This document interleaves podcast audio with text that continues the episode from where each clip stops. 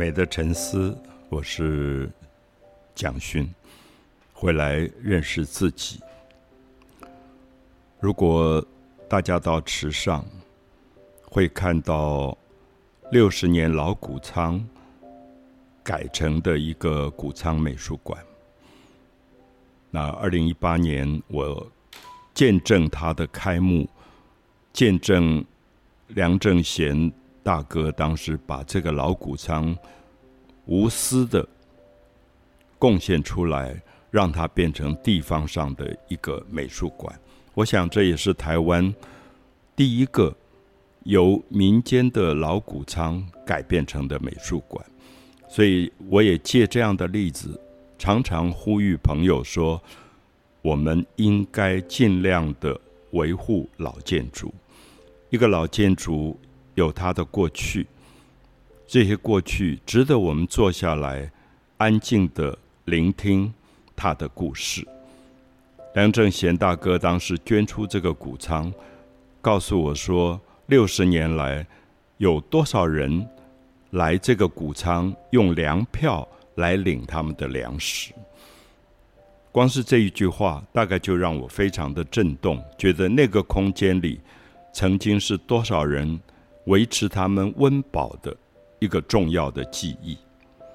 那么，我很幸运，在台东县政府的帮助底下，那么可以使用比老谷仓更早的一栋建筑，就是现在池上的蒋勋书房。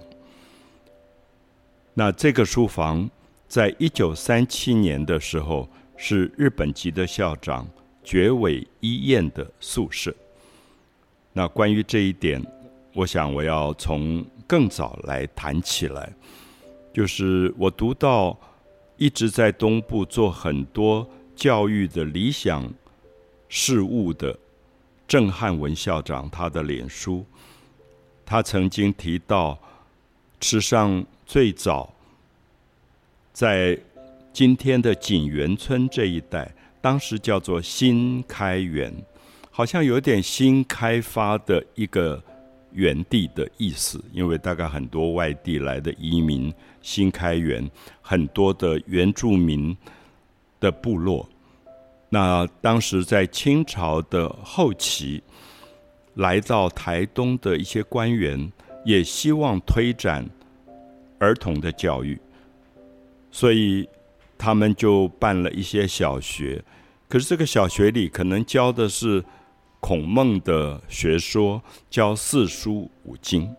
那我读到郑校长脸书里面讲到这一段，我自己也觉得蛮好笑，因为我也很难想象，哎，一个卑南族、阿美族的部落的孩子，那被要求去读子曰、孟子曰。会觉得蛮奇怪啊！我不认为说他们没有资格读四书五经，我反而觉得，因为他们有他们自己的语言，他们有他们自己部落里的文化传统。可是孔子所谈到的某些道理，孟子所谈到的某些道理，是不是适合一个在部落里长大的孩子作为他的同盟教育？我们说的同盟教育，就是儿童有一个启蒙的教育，应该用什么东西来启蒙？我想是值得我们好好思考的。那没有多久，清朝走了，一八九五年，这个地方割让给了日本。那日本也尝试要在部落里做一些儿童的教育。所以新开园又成立了一些叫做番人学校，好，当时也没有用原住民这样的名称。那日本人叫原住民，也就叫番人，大概也就是给部落里的原住民的孩子读日语的一些学校。所以我们就会觉得，如果我们用池上的这个从清朝到日据时代的教育来看，儿童的教育来看。可能一次一次都让你感觉到，能不能更认真的去理解部落的需要，能不能更诚恳的去理解一个地方上不同文化的原住民的部落，他们需要的儿童教育究竟是什么。所以，当我自己开始使用绝伟医院校长在一九三七年住的这个宿舍的时候，我坐在这个校长的空间里，我也在想这样一个可能蛮沉重的问题。那么，经过好几次翻人学校的实验，一次一次的失败或者部分的成功，那么最后一九三七年终于成立了六年制的日日语的这个所谓的小学，那也就是今天的福源国小。所以大家现在坐在这个老建筑。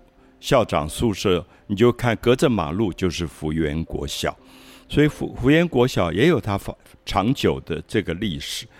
那我常常也在想，这位绝远绝尾医院校长到了台湾，如何经由日语去启蒙当时占绝大多数的部落里的这些孩子？那么也许。这些故事是我们值得今天重新去认识的。所以，这个老房子不只是一个老房子，这个空间，当我们坐下来安静的去看它的环境、周遭的环境的时候，我们其实有很多很多的反省，就是人类如何透过儿童的教育，跟周边所有的自然环境发生更多密切的对话。那是不是今天？做的比以前好很多，我相信是有很大的进步。可是，是不是能够更进步？因为我在阅读郑汉文校长的许多充满了理想的儿童教育的脸书文字，我一直在做自己的反省。就是我是一个外地的人，我二零一四年因为台湾好基金会的邀请，我到池上做第一任的驻村艺术家。可是我一直提醒我自己，如何不要带着外地人的眼睛去看池上？我如何学习重新归零，做一个池上人？池上有非常非常美丽的自然风景，在这个自然风景里，它的山水养育了非常勤恳的一些农民，而这个农民在一百七十五公顷的土地上。耕耘出非常美丽的锦绣的田地，这是所有今天去池上人都会赞美的。可除了这个部分以外，池上有非常悠久的人文传统，从清代到日据时代，到光复以后，它一直在改变。